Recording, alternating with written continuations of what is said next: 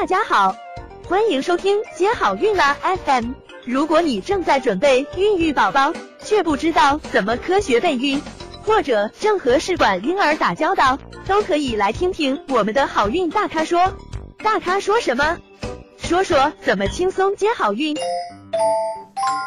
那最后一个，呃，常见的怀孕期的异常的表现呢，就是发热。那这个发热呢，往往是由嗯炎症呢引起来的，感染引起来的。那早孕期的发热呢，这个热度对胎儿的危害呢，有时超过这个致热的病原。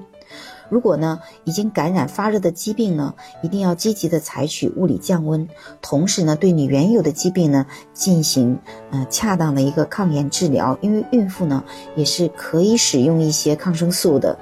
那体温越高呢？持续的时间短，但是也可能会伤到了胎儿。同时呢，怀孕的阶段呢，要避免其他影响孕妇体温、嗯升高的原因，比如说啊高温作业的这个职业，嗯，比如说厨房很热里面，嗯，或者是呃桑拿房等等。生活上，呃热水浴呢温度也注意不要特别烫，啊桑拿浴、啊泡温泉这些呢。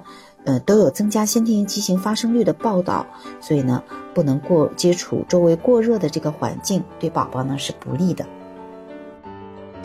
想了解更多备孕和试管的内容，可以在微信公众号搜索“接好运”，关注我们，接好运，让怀孕更容易。